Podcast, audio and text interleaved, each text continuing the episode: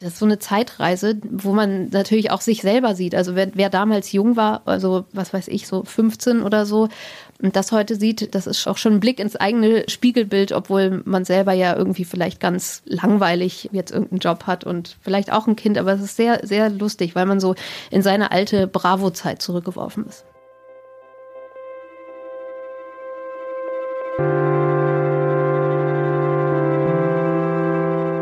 Geschichte hinter der Geschichte. Der wöchentliche Podcast für Freunde der Zeit.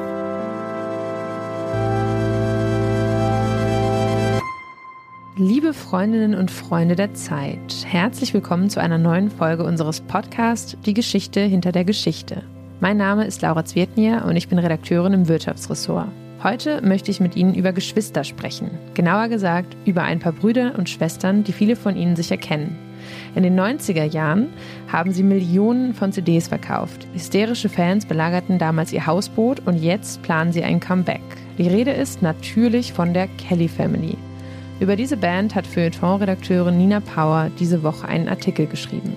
Er erscheint in einem Schwerpunkt zum Thema Geschwister, der sich diese Woche durch die ganze Ausgabe zieht. Ich sitze jetzt bei Nina Power in ihrem Büro auf dem Feuilleton-Flur im vierten Stock. Hallo Nina. Hallo. Nina, du hast einen Text über die Kelly Family geschrieben. Falls sich jetzt jemand nicht mehr an sie erinnert, das sind die neuen Brüder und Schwestern mit wallenden Kleidern und langen Haaren, die vor allem in den 90ern auf der Bühne zu melancholischer Musik geschunkelt haben. Es gab damals keine andere Band, die so unterschiedlich von Teenagern bewertet wurde, glaube ich. Entweder war man glühender Kelly-Fan oder man fand die Band wahnsinnig peinlich. Mal ehrlich, auf welcher Seite standst du damals? Eigentlich so ein bisschen dazwischen. Also, wenn ich ehrlich bin, war ich eher so Backstreet Boys-Fan und hatte dann, fand sie schon eher peinlich. Aber da ich Freundinnen hatte, die die gut fanden, war ich, fand ich das eher so, also habe ich schon damals, so wie jetzt eigentlich heute, die so als exotisches Phänomen sehr interessant gefunden. Aber ich hätte es nie zugegeben, dass ich die irgendwie interessant auch nur finde. Also es war schon so sehr verlotterte, langhaarige Gruppe von, von Menschen, die man nicht so verstanden hat. Ja, weil ich erinnere mich auch noch, dass damals diese Poster überall an den Zimmernwänden hingen und dass er schon relativ irritierend war, so neben den Backstreet Boys, dass irgendwie coole Jungs waren. Also du hattest nie ein Poster von den Kellys in deinem Zimmer hängen. Nein, auf gar keinen Fall. Also auf gar keinen Fall. Und man muss ja auch sagen, dass es eigentlich auch was sehr, also deswegen fand ich jetzt auch den Artikel zu schreiben so interessant, dass es was sehr Paradoxes hatte. Also gerade diese ganzen hedonistischen Bands aus den 90ern waren ja auch alle, also so wie die Backstreet Boys oder DJ Bobo oder so, das waren ja ganz andere Typen. Also da war nichts irgendwie mit so Secondhand-Kleidung oder ja, auch so dieses Unerotische, was die haben. Also Familie als Erfolgskonzept ist jetzt echt so. Gut, da gab es dann die Jackson Five, aber sonst hat man immer auf Sexappeal gesetzt und romantische Liebe in den Texten. Also es war so völlig merkwürdig eigentlich. Und ist es auch heute noch. Das finde ich total spannend, weil der Text ist ja in unserem Schwerpunkt zum Thema Geschwister erschienen. Also da ging es ja auch um Familie. Und ich war damals auch bei der Planung dabei und ich erinnere mich noch, dass wir so völlig frei Themen auswählen konnten. Und eine Kollegin hat zum Beispiel über die Kinder von Donald Trump geschrieben, ein anderer über den Tod eines Bruders. Warum hast du dir jetzt ausgerechnet die Kelly Family ausgesucht? Da ich aus dem Feuilleton komme, jetzt aus dem Kulturbereich, also musst du natürlich was aus dem Bereich suchen und hab, mir war das irgendwie sofort klar. Also auch in den vielen Sitzungen, die wir da hatten, war es immer so, ich habe immer dasselbe gesagt. Ich mache die Kelly Family und ich mache die auch immer noch und ich hoffe, das Interview klappt und dann hat es ein Glück geklappt, weil es einfach, ich weiß nicht, bei Geschwistern denkt man also höchstens halt an die Jackson Five oder irgendwelche Leute, die natürlich gibt es immer wieder Geschwister in Bands oder Zwillinge oder so, aber nie hat irgendeine Band wirklich auch als so eine Großfamilie, weil wo hat man denn mal neun Geschwister, die zusammen Musik machen? Also das ist irgendwie einzigartig und das, das ist sozusagen auch in der Zeit, als sie weg waren, die waren ja jetzt wirklich sehr lange weg, aber man hat irgendwie nicht das Gefühl, dass sie weg waren. Das ist so, ein, so echt so eine zeitlose Band bei der man auch gar nicht sagen kann, okay, der war von Anfang an dabei. Das ist irgendwie auch alles so ein und dieselbe Person letztendlich. Das ist ganz lustig. Ja, das war ja auch tatsächlich ganz lustig, weil ähm, ich erinnere mich auch, dass wir uns bei dem Schwerpunkt, da haben wir uns ja wirklich öfter getroffen und jedes Mal, wenn du das gesagt hast, hat das wieder für, für Lacher gesorgt. Und dieses Kelle Family, da war jedem sofort irgendwie klar, also das ist irgendwie, das wird gut und das wird auch lustig. Hattest du bei der Recherche dann auch tatsächlich danach noch Spaß daran?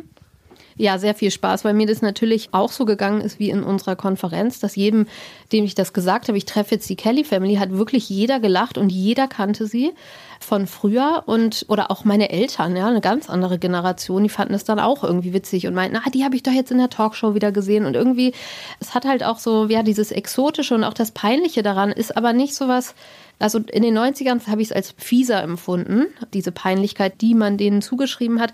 Aber jetzt ist es eher so was Liebevolles, auch so was Nostalgisches. So, ach, die gibt es immer noch und so. Und ich fand es toll, da wieder einzutauchen in diese Zeit und einfach allein bei Facebook zu gucken, was haben die für Auftritte, was posten die und wie sehen die heute aus und also. Hast du da ein Beispiel? wie die aussehen. naja, also ich meine, jeder kann ja mal Angelo Kelly googeln und gucken, wie der früher aussah und wie der heute aussah. Und es ist schon dieselbe Person, aber es ist einfach sehr witzig. Diesen, früher war der ja so der Bubi und der sah auch schon skurril aus mit diesen langen, wallenden Engelshaaren, den blonden Haaren und dieser Stimme, die ja auch dieses in Angel-Lied, was so jeder, also da, das war überhaupt das lustigste Haha an der ganzen Recherche und an dem Schreiben, dass ich die ganze Zeit einen Angels-Ohrwurm hatte, der sehr hart nicht weggegangen ist. Aber der Typ ist zum Beispiel, das ist, das ist schon spannend, wenn man sich da die Entwicklung anguckt und dass der halt auch wieder fünf neue Kinder schon hat, also eigene Kinder und ja, das ist so eine Zeitreise, wo man natürlich auch sich selber sieht. Also wer, wer damals jung war, also was weiß ich, so 15 oder so, und das heute sieht, das ist auch schon ein Blick ins eigene Spiegelbild, obwohl man selber ja irgendwie vielleicht ganz langweilig jetzt irgendeinen Job hat und vielleicht auch ein Kind, aber es ist sehr, sehr lustig, weil man so in seine alte Bravo-Zeit zurückgeworfen ist. Vor allem dein allererster Satz hat mir total gut gefallen, weil du schreibst da, ein Interview mit der Kelly Family ist kein Interview, es ist ein unfreiwilliges Hineingeraten in ein Familientreffen. Kannst du das mal genauer erklären?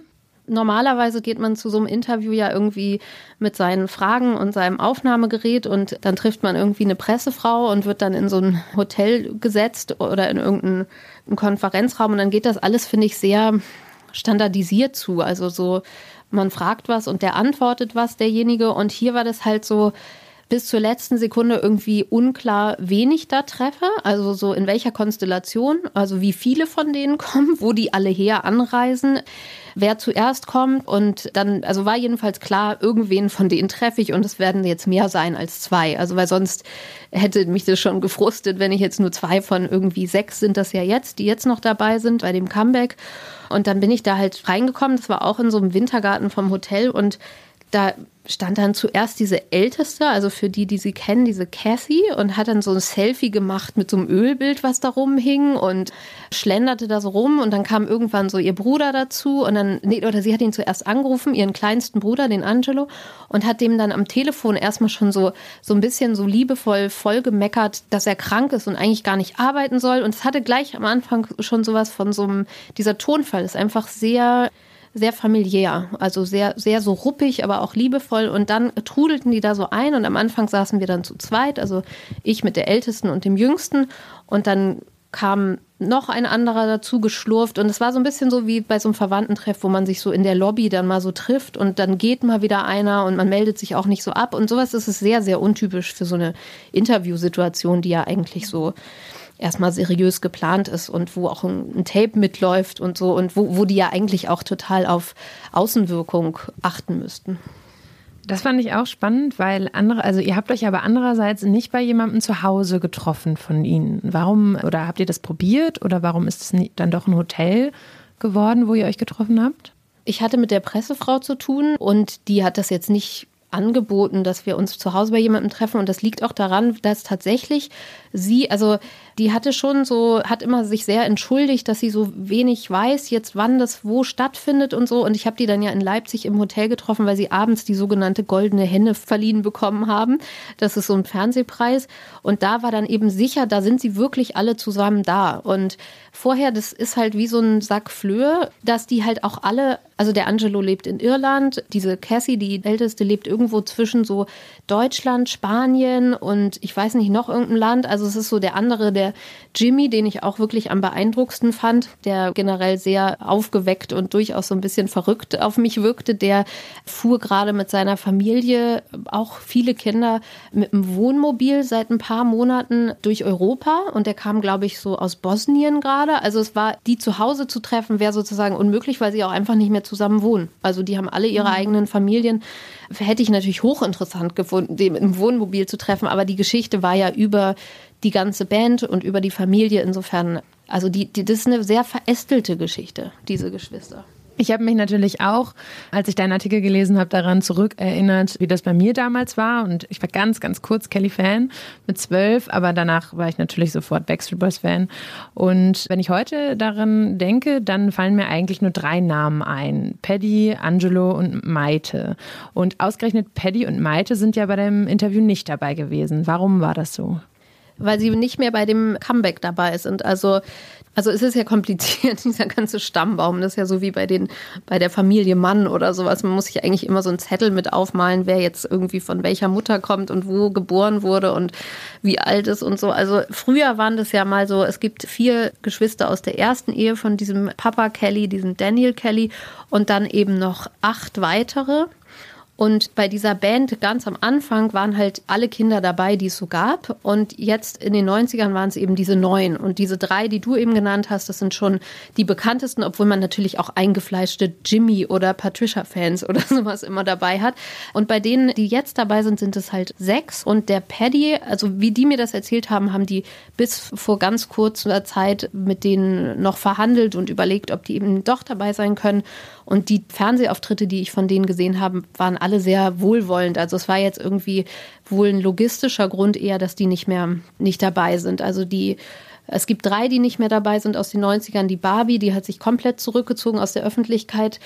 Und die anderen, der Paddy macht halt so eine, der war ja lange Zeit im Kloster und macht jetzt eine Karriere alleine als Sänger und der hat, glaube ich, gerade ein Album und eine Tour, der wollte halt nur das machen. Der will gar nicht mehr da in diese große Familienkonstellation irgendwie reinkommen. Und die Maite, die macht ja auch Musik, aber auch ein Kinderbuch habe ich schon mal von der gesehen oder man sieht die so im Fernsehen. Also das sind so eigentlich machen ja alle von denen haben ja eigene Karrieren, aber die sind eben zwei, die gesagt haben, sie haben zu viel zu tun oder wollen sich eben nur darauf konzentrieren. Aber feindlich war das nicht. Nur deswegen konnten die jetzt nicht, wäre ja unlogisch, wenn die bei einem PR-Interview dabei wären.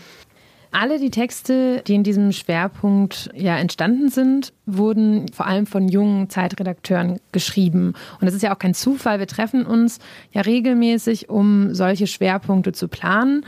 Und du bist schon etwas länger bei diesen Treffen dabei als ich. Vielleicht kannst du ja einmal kurz erzählen, was eigentlich dahinter steckt und was die Idee davon ist. Ich glaube, es ist einfach schlicht und weg der Spaß, gemeinsam ressortübergreifend zu arbeiten. Also ganz frei. Also ich empfinde das als großen Luxus, erstens mal nicht in meinen Konferenzen nur rumzusitzen, wo ich irgendwie alle schon ganz lange kenne und alle natürlich auch aus diesem feuilletonistischen Ansatz heraus denken, sondern in einer Gruppe, wo Leute, die irgendwie sag ich mal so, aufgeweckt sind und Lust haben, an was Übergreifendem zu arbeiten und auch an was Zeitlosem. Geschwister ist ja ein völlig zeitloses Thema, dass die zusammenkommen und auch Spaß zusammen haben und völlig außer der Regel denken. Also zeitlose Themen, die jetzt nicht am Montag irgendwie gedruckt werden müssen, weil jetzt politisch irgendwas passiert, dass es genau passt.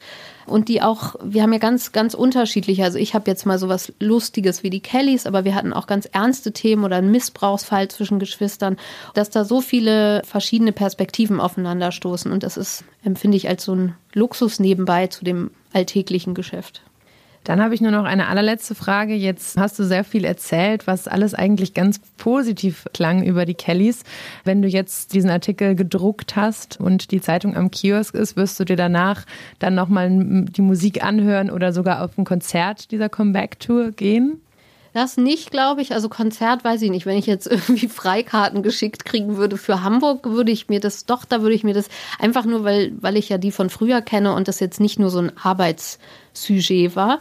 Und es lief jetzt, glaube ich, gerade am Wochenende so eine vierstündige Doku auf Vox. Die, also so, das werde ich mir, glaube ich, alles noch so rein, reinziehen, weil ich ja jetzt auch echt tatsächlich noch Neues erfahren habe, was ich in den 90ern so nicht wusste. Und das, dass da auch viel ja manchmal auch ja ernstere Geschichten noch in dem lustigen Thema drin steckten. Und das, doch, das würde ich schon machen. Und ich beobachte die natürlich weiterhin. Wenn ich jetzt irgendwie Fan von denen bei Facebook geworden bin, dann habe ich die natürlich, werde ich die jetzt nicht löschen, nur weil der Artikel erschienen ist. Also es kann sein, dass ich nochmal was über die schreibe. Und das ist ja sehr amüsant, das Thema. Hm, danke dir, Nine. Bitteschön. Das war der Podcast der Freunde der Zeit für diese Woche. Hören Sie sehr gerne auch nächste Woche wieder zu, wenn ein anderer Kollege an dieser Stelle über eine Geschichte hinter der Geschichte sprechen wird. Und wenn Sie keine Folge mehr verpassen wollen, können Sie diesen Podcast auch gerne abonnieren unter www.freunde.zeit.de. Mein Name ist Laura Zwietnier und ich wünsche Ihnen auch weiterhin viel Spaß beim Lesen.